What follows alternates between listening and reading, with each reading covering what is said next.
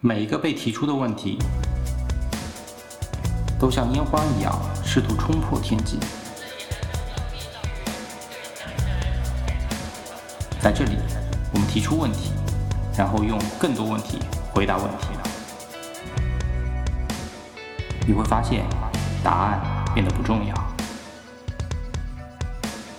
欢迎来到出口。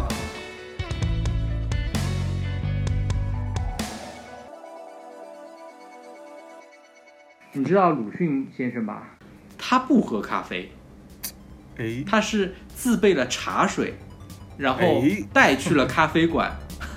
喝着茶水，然后去 享受咖啡馆的氛围。我告诉你啊，鲁迅他就是鲁迅啊。 There's nothing to explain. I'm trying anyway. All the 欢迎来到出口喘口气，我是毕老师。大家好，我是 C。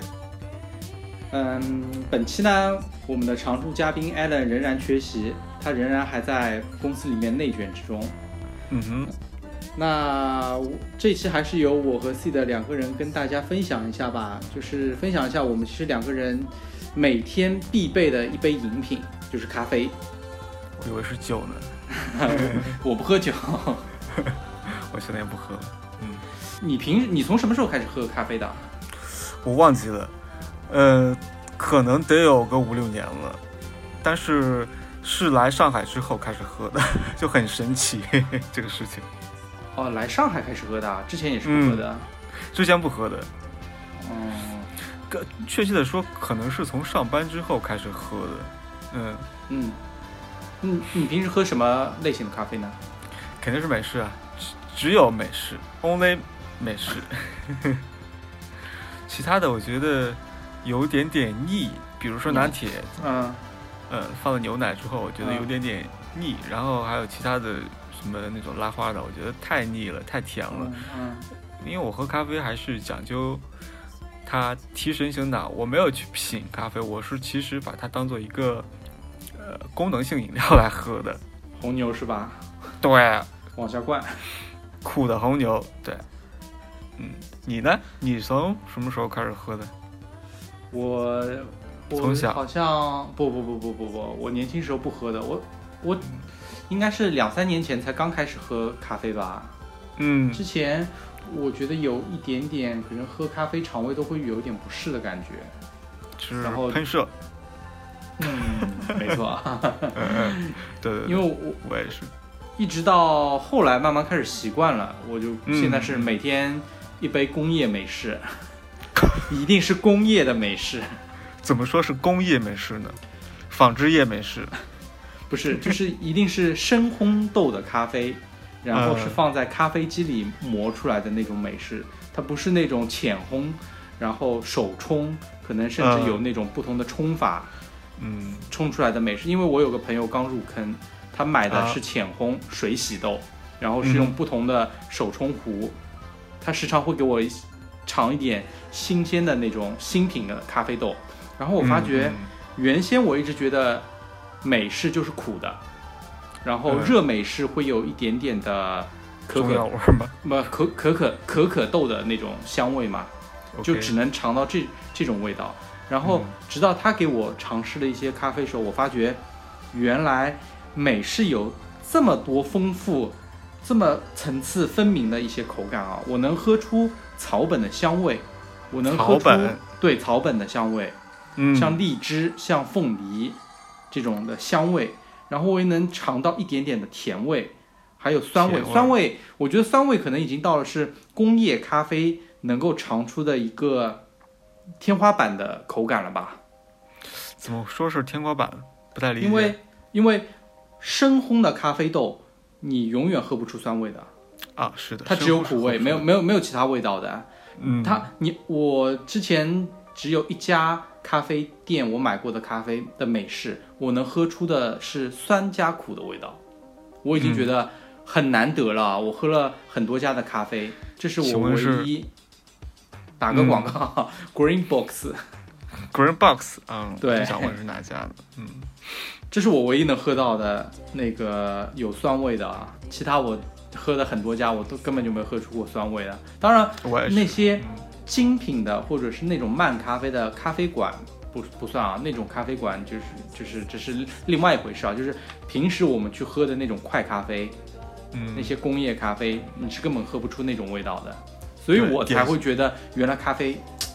有那么多种的味道，美式不只只有苦味。是嗯典型的工业咖啡，就是全家的咖啡嘛。 那我不得不称赞一下啊，因为之前有比稿一个互联网咖啡，然后人家客户其实还是点名表扬了，说其实全家的咖啡豆，包括罗森的咖啡豆。都是选就是选择这咖啡豆的品种质量是要比他们这种互联网的咖啡更好的。是吗？嗯，我以为像便利店的这种咖啡的咖啡豆是最差的呢。其实是因为便利店它做咖啡的成本是很低的，因为它的门面房租已经是有个便利店，它无非是放一台咖啡机，嗯，对？吧？一些咖啡豆而已。已不已像经有那个店面存在了。没错没错，不像有一些互联网的咖啡，它它还要去线下铺店，对吧？是铺这个店的成本是特别高，所以他们会在一些咖啡豆的品质上面一定会有所降降级还要的。做营销，还要做对对广告，这样是的成本都是嗯。哎，我想借这个机会推荐，呃，上海本地的两个咖啡，挺好喝的，啊我觉得就是你说，有你说的那种苦味儿加酸味儿的，一个是嗯咖啡喝法，喝法就是一个本地的，另外一个就是 CISO，这两啊个都还，Ciso 可以，嗯，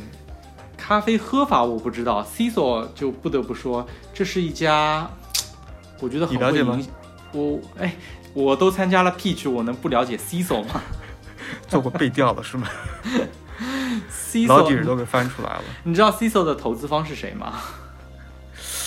不会是阿里吧？不是，是喜茶。你一定没有想到是喜 真茶，的，我没想到，我靠，对，它背后是喜茶同一家的那个投资公司。嗯，好像都是然后做这种品质的，但 Ciso 它很厉害的点是在于，我觉得它把咖啡这个西洋的玩意儿、西洋的饮品，把它本地化。因为 Ciso 会在每个城市出不同口味的、当地口味的咖啡，比方说它在成都出了，呃，好像是叫川椒还是花椒的美式，就是它会在咖啡里面放一点花椒的籽这种东西的。那喝起来会是那种麻的吗？对，它会有一点点麻。当然我没有喝过啊，但是我看一下评论说会有一点点麻味。嗯，那还蛮然想后尝试的，对，然后在杭州，它出的是呃龙井美式，西湖龙井嘛。对茶和美式，对对茶和对，咖啡，嗯，就是它会在每一个城市都会当地推出一些当地口味的中国的那种呃食材放在里面出品的一个咖啡，就是嗯在营销的噱头上，我觉得是很足的。嗯，真的蛮会做这种本地化的。本来是一个西洋舶来的一个饮品，对，做的中西结合还蛮好的，就像茶一样，嗯。茶本来也是中国的嘛，然后嗯嗯嗯到英国王室那种感觉，变得非常讲究。嗯，想问一下，你喝哪种类型的咖啡比较多？美式吗？我有一个过程，你说啊，我最早的时候，嗯，其实我觉得我我个人的这种感受啊，应该也能代表一部分的人吧，因为年轻的时候就是小时候嘛，特别喜欢碳酸饮料，我觉得就嗯离不开、离不开这种快乐水的，所以从小从小那个口感都是要喝这种甜的嘛，所以我是根本就不能接受咖啡的这种苦味的。你记得、嗯我们学生时代有一首歌很流行的，是讲咖啡的，呃，有印象，是不是杰伦的？不是杰伦，是雅轩 的亚森达？ 呃 Cappuccino，你听应该听过吧？我有可能听过这种歌，小时候应该都听过的，只是不知道叫什么名字。可对，能萧萧萧亚轩的卡布奇诺嘛，他讲述的就是卡布奇诺是咖啡的一种品种嘛。然后嗯歌词里面就是描绘是浓浓眷恋泡沫，苦苦的美丽滋味嘛。其实嗯哼既是讲爱情，然后也是讲，嗯，以咖啡来形容这份爱情嘛，又苦又甜嘛。然后是我记得当时学学生时代也去喝过一次的，就是嗯发觉这种在上海的语境里面，其实咖啡分为轻咖和奶咖嘛。其实 cappuccino 的话就是，嗯，奶咖呃吗？，奶属属于奶咖的一种嘛，它是奶加上嗯奶的泡沫，然后有三分之一是那个呃浓缩的那个咖啡嘛。但是嗯即使加了这么多的奶，我还是接受不了这种苦味的。嗯，第一次喝可能会有个接受过程，嗯对，而且又是长期在喝这种快乐水，因为哇啊哈哈快乐水的，嗯当然是可乐、 就是你根本就不能接受这种苦味的。嗯，想问一下，你当时是和女朋友一起去 喝的吗？呃，好，好像是哎。对吧？场景感就有了呀。尝尝鲜， 尝尝鲜。但好像我记得最后可能还是喝的饮料吧， 喝不惯咖啡， 最后喝还是喝了喜茶和当时的女朋友， 当时拿来喜茶。元宇宙。 嗯，后来呢？后来我记得踏入社会之后啊，差不多一三年、一四年，因为从事这个行业，有时候会走客户嘛，然后走嗯客户发觉买星巴克、星爸爸是标配了，啊，是的，对吧？我们当时，嗯、我记得当时，包括现在啊，大部分的客户都是习惯性的是说带帮我带杯拿铁，因为我发觉好像还是有挺多的人是不能接受美式，当然也有现在有个趋势，也很多人喝美式啊，啊对，但是拿铁好像还是挺主流的，对，拿铁就是以前开开会什么的都是啊，倒杯茶，我们喝茶，对吧？现在就是默认的替代茶的饮品都是啊，星巴克咖啡。嗯嗯，而且我发觉那个时候啊，就是一三年、一四年或者再早一点，就是星巴克就是一个装逼的咖啡品牌，当时是的，当时是不是？一个星巴克这种绿色的杯子拿在手上，很装逼的啊，然很后中产，很很中小产。资对吧？很小资。哎，对，小资，哎，然后嗯是当然后当时后来有这么个说当法苹果苹果盛行之后，就是星巴克一定要配一个苹果笔记本电脑，星巴克配苹果，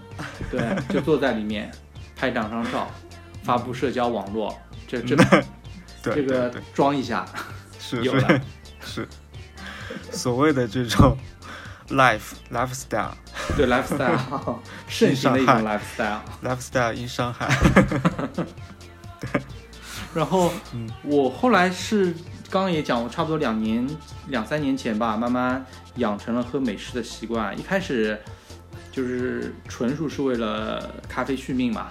嗯，就是加班厉害的话，我发觉喝咖啡和不喝咖啡状态还差的蛮多的，所以是的，就是那段时间就一直喝咖啡，然后后来慢慢变成一种陪伴了吧。我记得那段时间你跟你在我这边做 free 嘛，然后每天嗯上班我们去全家买一杯美式，我觉得这一段去买美式的这个路，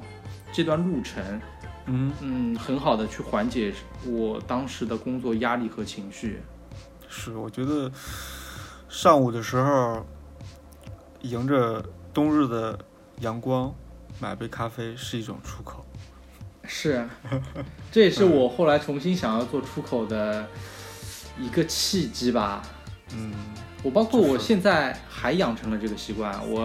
仍然是就公司里面另外有个小嗯兄弟、小伙伴，小伙伴，我们也会早上去买一杯咖啡，然后楼下稍微聊一会儿再上去工作。嗯，凯文吗？哎， 你怎么知道？瞎 猜，公司也没就错现在就你们两个男的了吧？啊，还有考虑，啊，还有还有还有，嗯嗯嗯嗯，我挺怀念那段时光的。嗯，我不知道是你有没有这种感觉啊？同感的，同啊感是吧？那嗯你现在公司上班的时候有这样没有的没有的 啊？ 没有。公是司你现在有嗯，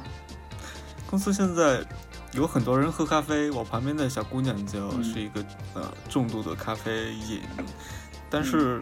我觉得喝咖啡，比如说像你刚刚说的，一块儿去早上到公司之后，先下楼买杯咖啡，然后嗯聊一会儿，这种还是得跟能够可以聊得聊来的人，对嗯你跟硬聊，其实感觉是在浪费时间，感觉你还不如自己去买杯咖啡，然后握在手里，然后品品味那种苦滋味。嗯，没错呃，那我记得你在家里自己也会做一些手冲的咖啡，哎啊，是因为，嗯，之前买咖啡是怎么说？我我我忘记了当时为什么会买这样一个咖啡壶，好好像是早上起来需要一杯咖啡吧，嗯然后要叫外卖或者嗯出去买，太麻烦了，就干脆嗯买一个好了，就嗯，就开始自己磨起来了。当时是买这个呃美式咖啡壶嘛，滴漏滴漏壶嘛，它是需要买那种磨好的咖啡粉的。我有一次就买成咖啡豆了，然后呃我又懒得去退，然后我就干脆又买了一个磨咖啡的那种手动的最最便宜的，嗯嗯从此就开启了这个磨咖啡豆早上滋滋滋滋这样子，还蛮有意思的这个过程，就是你不用去呃赶时间去做一个什么东西，你只你会花比如说五分钟的时间磨好这个豆子，然后再等五分钟，然后是趁这五分钟，趁这十分钟，然后做一点什么事情啊，还是他会给你一个在等某种事情好嗯好了的这样一个过程，还是蛮蛮期待的这样子。嗯嗯。那我好奇，你平时自己家里的手冲咖啡，你会喝出苦涩以外的口感吗？嗯，这个取决于我买的什么咖啡豆，买便宜的， 买便宜的就是完全是苦的，嗯就是深烘的那种。买嗯比如说贵的水洗的那种，其实能喝出来的，有种酸的，嗯，苦啊，还有，但是像你这么说的那么灵，比如说草本，还有一些花香，我嗯其实，嗯。能喝出来一些草本的味道，但是其他的太细致了，我可能品不出来。哦，嗯，其实还是最主要的一个喝的目的就是提神，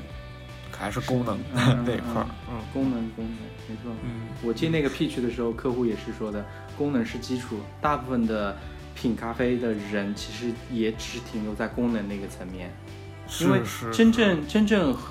喝咖啡，其实我们国内的历史还没有那么悠久的，所以很多人其实并不能品出咖啡的好与坏，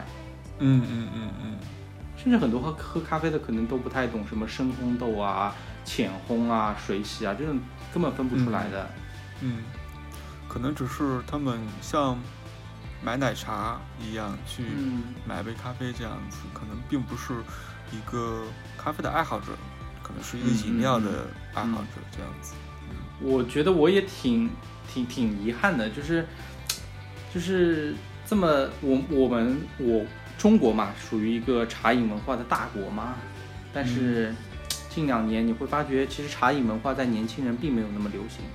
反而我不是说喜茶这种奶茶，我就说真的是那种茶文化，嗯可能大家是用紫砂壶或者盖碗泡茶那种，当然也许像川渝川渝地区还好一点吧，或者或者或者是广东那那一块儿还好一点，但是像江浙这一带、喝茶的年轻人应该还是属于少数的，反而咖啡的文化却盛行了。是是，嗯，呃，你知道其实日本也是一个茶饮文化的国家嘛？你知道嗯嗯在日本咖啡是怎么流行起来的吧？我我不知道。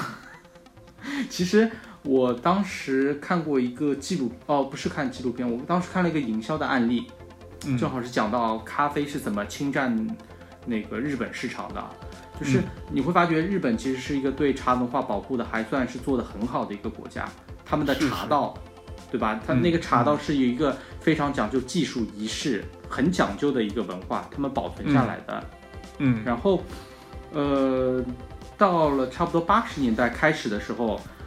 某潮 某品牌是、嗯是某潮，他们想要进入日本这鸟个市巢场，嗯，鸟巢嗯想要进入日本市场吧，却发觉他们一开始直接打出咖啡卖咖啡，嗯，年轻人并不热爱这些咖啡的。起初还是因为口感的问题，他们挺排斥咖啡这样的口感。但是我觉得营销还真的是很厉害，嗯，他们用了一个怎么做的呢曲线卖咖啡的方式啊，就是他什们么改线变了曲线，嗯曲线救曲国线嘛救国，嗯，对他们不看不不再是直接卖咖啡，而是转换了这个咖啡的品类，他们开始制造大量的咖啡糖果，咖就是啡咖糖果，咖啡味的，嗯嗯像咖啡味的蛋糕、嗯，咖啡味的呃果糖、咖啡味的棒棒糖之类的，然后在一些便利店和这些点心啊、小吃店啊开始大肆的去卖，然后渐渐的年轻人开始逐渐适应了咖啡的口感，然后再开始卖咖啡，结果日本就沦陷了。嗯，就给你一点糖。没错，没错。我我记得小小时候我也吃过那种咖啡味儿的那种糖，嗯，嗯，不太喜欢，觉得有点苦。但是你想，我觉得这个营销的策略还是好厉害啊，真的好厉害、啊。嗯 嗯，这个我觉得他抓真的是营销鬼才。是，我觉得不仅仅是关于营销，他抓住了，就是去驯化某种，你说动物也好，嗯人也好，他嗯抓住了某种这种技巧，嗯，永远不可小觑资本的这种 力量，这种 洞察。没错，嗯，他为了让你买他的东西，真的是煞费苦心啊。有耐然后心我的觉。嗯不同于日本嘛，然后我们国家现在这么流行，特别是在上海啊，我觉得我后来查了一下，我发觉其实我们对于咖啡文化也是有一些历史的沉淀的。嗯这个我看到是追溯到民国时期，那个时候嗯其实已经开始流行了咖啡这个东西了。当时很多的呃一些政府啊、文人啊都会去咖啡馆和人打交道，嗯所以这就某种程度已经开始奠定了咖啡这一项舶来品嘛。我、嗯嗯嗯我翻阅了一下资料，我发现就一九二二到一九二七民国那几年嘛，一共有五十八部国产的电影，其中有十三部都出现了咖啡馆里面喝咖啡以及去咖啡馆啊、用咖啡去招待朋友的场景嗯，我有一个问题，啊、我想问一下，这有多少部是发生在上海的？这个剧情有有一个故事，你知道鲁嗯迅先生吧？他呃不曾知经道在呀，我肯上定知道海，呀。他他在上海不是住过一段时间的嘛？嗯，他当时非常爱去上海四川北路九九八号的公咖咖啡馆，嗯然后他但但住的旁很边儿应该是应该住的不远吧？但是虹有一虹口。对虹口有一个很有意思的事情是，他不喝咖啡，哎，他是自备了茶水，然后哎嗯带去了咖啡 馆，喝着茶水，然后去享受咖啡馆的氛围。我告诉你啊，鲁迅他就是鲁迅啊， 去人家咖啡馆里喝茶，你觉不觉得这是有点 在那边挑衅？就是你自带酒水进去，并且还是带的竞品。对， 但很奇妙的就是，他会聊什么事情，他会去咖啡馆。嗯，具体我不知道，但是他好像是说他很享受，就是在咖啡馆里面和一些朋友啊、文人啊、知识分子啊在那边畅聊吧。嗯，其实现在，呃，你想聊什么事情，约人的话，稍微没那么正式，又显得稍微没那么随意的话，咖啡馆还是一个选择。没错，没错，没错。我觉得这这多少也是折射出来为什么星巴克还是在中国非常受欢迎的。除了装逼的那个概念之外，我觉得它主打第三空间这个概念，很契合民国时期传承下来的那个文化。嗯和人打交道嘛。然后我不是在公司，我也不是在家里，我需要找到一个公司和家以外的一个地方跟别人去社交打交道。那这个地方是哪里呢？嗯，那他就切入了这个市场空白。是这个定位还是很准的。你刚刚说那个和民国的那种定位其实是相嗯同的，我还是 挺认可的这一点。嗯嗯嗯，嗯，当然你了，说，嗯嗯我我当然就星巴克那个价格还是劝退了蛮多人的，起码在早几年的时候，它的那个是三十多块一杯的价格还是还是挺贵的。是你想三十多块钱一杯，对于中学生来说的话，我不知道是是不是一天的这种生活费啊？嗯差不多嗯嗯嗯那你觉得为什么咖啡这种呃洋饮料舶来品会在中国蔓延开，尤其是上海？我觉得其我觉得其实最根本原因就是还是有那个第三空间，首先它是打开了。或者说传承了之前咖啡所留下来的、沉淀下来的那些文化嘛，但是嗯更重要的一点啊，我觉得，嗯，是是因为我在做 research 的时候，我发觉其实早年的时候，基本就是星巴克、Costa 这样的嗯连锁的大型的提供第三空间的咖啡嘛，然后再加上一些这种精品的慢咖啡嘛，但是那嗯种精品的慢咖啡还是、呃相对那个店铺的数量还是少的嘛，大部分都会集中去星巴克这种的场所，直到一个品牌的出现， 它。我相信你肯定猜得到啊，它重新定义了好咖啡不贵，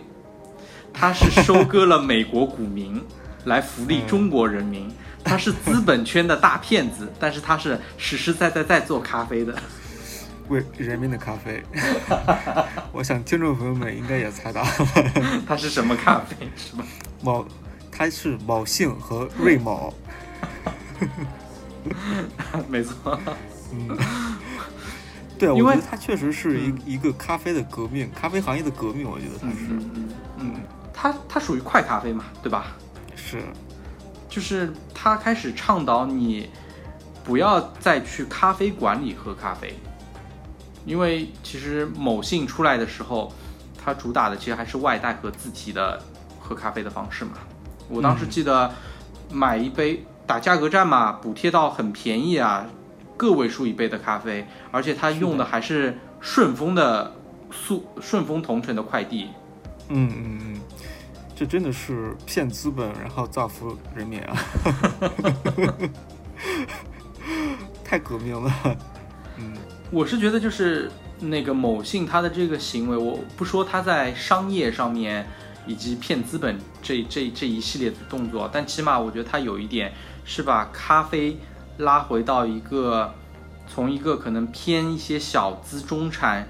轻奢一点点的饮品，把它拉回到和豆浆差不多等级的一个饮品，它就是让咖啡回到饮品本身，就是不会给咖啡加了很多的附加的含义的。它嗯咖啡就是一个饮品而已。是不会，就是它是一个文人属性，它是鲁迅去呃去的一个地方。而且它也不是再是一个装逼的一个饮品嘛，对吧？嗯它只不过就是一杯咖啡而已。是，所以我觉得就是最后，如果你问我为什么咖啡会在中国蔓延，特别尤其在上海这种地方，我觉得还是因为像瑞幸以及啊、不好意思报报名字啦，某信以及某信之后还出了很多的这种咖啡，它让我们去远离了咖啡店，但是离咖啡更进一步了。嗯嗯嗯，对，就是我觉得怎么解释这句话，应该是说我远离了咖啡的那些虚的属性、装逼的属性，嗯然后我更享受咖啡本那个饮品本身给我带来的我所需要的那个东西。就是它真正的把一个附加价值很多的饮品，让它回归到了这个饮品本身，它其实就是呃豆浆。这个豆浆对我们来说，它没什么附加价值的，它不会是一个啊什么第三社交空间，它只是一个嗯嗯给你补充蛋白质的一个饮品。咖啡也是嗯，它也是把咖啡拉到这样这种地位。但是、呃你要是说呃。呃，那些喜欢喝咖啡的人，还有那些去买，呃，嗯，去买瑞幸的人吧，就是那种真正的咖啡咖咖啡专家和嗯，买瑞幸的人，他们其实应该也是两种不同的人，我觉得。啊、对吧嗯没错没错，就喝工业的这种快咖啡，可能更多的是偏向这种上班族嘛。我嗯需要每天一杯，然后为我工作提升效率提升。对对对，嗯那还有一种的话是真的是爱咖啡的那群人嘛，咖啡的重度爱好者。那他们肯定应该是看不太上像某信的这种咖啡的。但是嗯嗯，我觉得他们应该更多要么自己开始手冲吧，因为你要去在外面买一杯这样的咖啡，一是价格是挺贵的，我们公司楼下有那种手打主打手冲咖啡的，一杯咖啡在四十到五十嘛，然后一小杯的咖啡，而且、嗯而且这种店并不是那么多，是吧？也很有可能你公司附近并没有。嗯，现在有种咖啡就是类似于咖啡特调，它是放了一些椰果汁在里面嘛，哦，果咖，果咖，啊啊，果嗯咖，还有一些什么酒酒精啊，也有也有这种东西，感觉嗯，反正是越来越流行了，这种感觉。哦你喝过 吗？我没有喝过，我没有喝过，挺哦我贵踩过雷的，，我踩过雷， 是吗？就是暑期，呃，暑期的时候很流行生椰，嗯，就是就瑞幸起死回生也是因为生椰嘛，他哦首创的生椰的呃美式生椰的拿铁，那时候很受女性的那些消费者的喜爱的嘛，因为酸酸甜甜、冰冰凉凉可以拉丝的 生椰拿铁、生椰美式。可以拉丝了。就是我踩过雷，我喝过两种果咖，一个是生椰美式，我从没有喝过这么奇怪的口感，甜好的、吧，甜的、酸的、苦的，就是那种甜酸苦，不是我刚刚讲的这种手冲咖啡冲出来的那种淡淡的、丝丝的那种，而是你口感里面直接能喝得出来的甜和酸，嗯就非常奇怪的一个口感。嗯，然甜后酸苦，我还喝过一个是西瓜美式， 踩雷了。西瓜美式啊，甜苦味啊，就是相当于美式加糖 呀。嗯对于我这种美式不加糖不加奶的人来讲，这个口感也是我不太能接受的。因为如果我要喝甜的，我就不应该去喝美式。嗯，如果夏天喝的话，其实我还是蛮愿意尝试一下的西瓜美式。那 明年的夏天应该会有这种咖啡 的，你可你可以尝试一下。嗯对，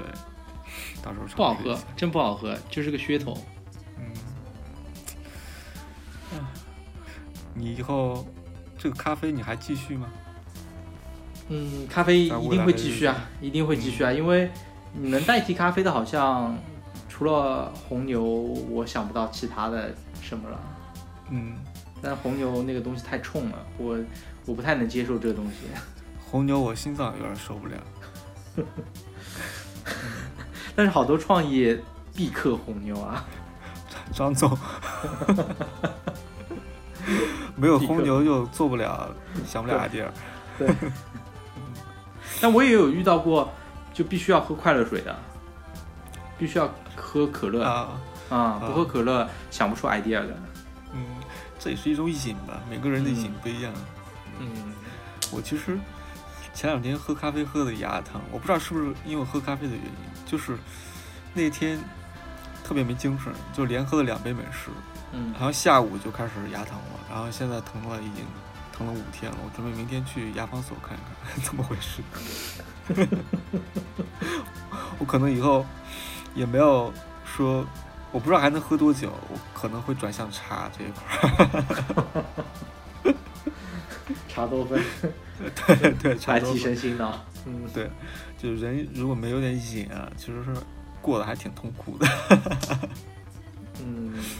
没错，我觉得这个就是一旦你热衷于或者说习惯于某个东西，你甚至还会有一些多少还会有一些研究，会放一部分的精力在这个上面。是，就像你刚刚说的，你的朋友去研究水洗豆啊，去研究这嗯些不同地区的咖啡豆啊，也是一种乐趣。嗯，不过这个这个事情也是一个坑吧，就是你这个事情没有底的。没有底，没有底。嗯他跟我，他曾经跟我提过，一个壶，如果你买好一点的话，是要两千多块钱的。有什么区别吗？跟便宜的？我无法形容，我无法描述。而且他跟我说，那个两嗯玄学千多，对，那个两千多块钱的壶是一个易耗品，他不是说你买了以后就可以一直冲啊的。他跟我说，冲过冲了一段时间之后，其实你是要换壶的。我天哪！是那不我是因发为有咖啡垢了在内壁上之类的？可能是可能是吧，这个我也不太懂。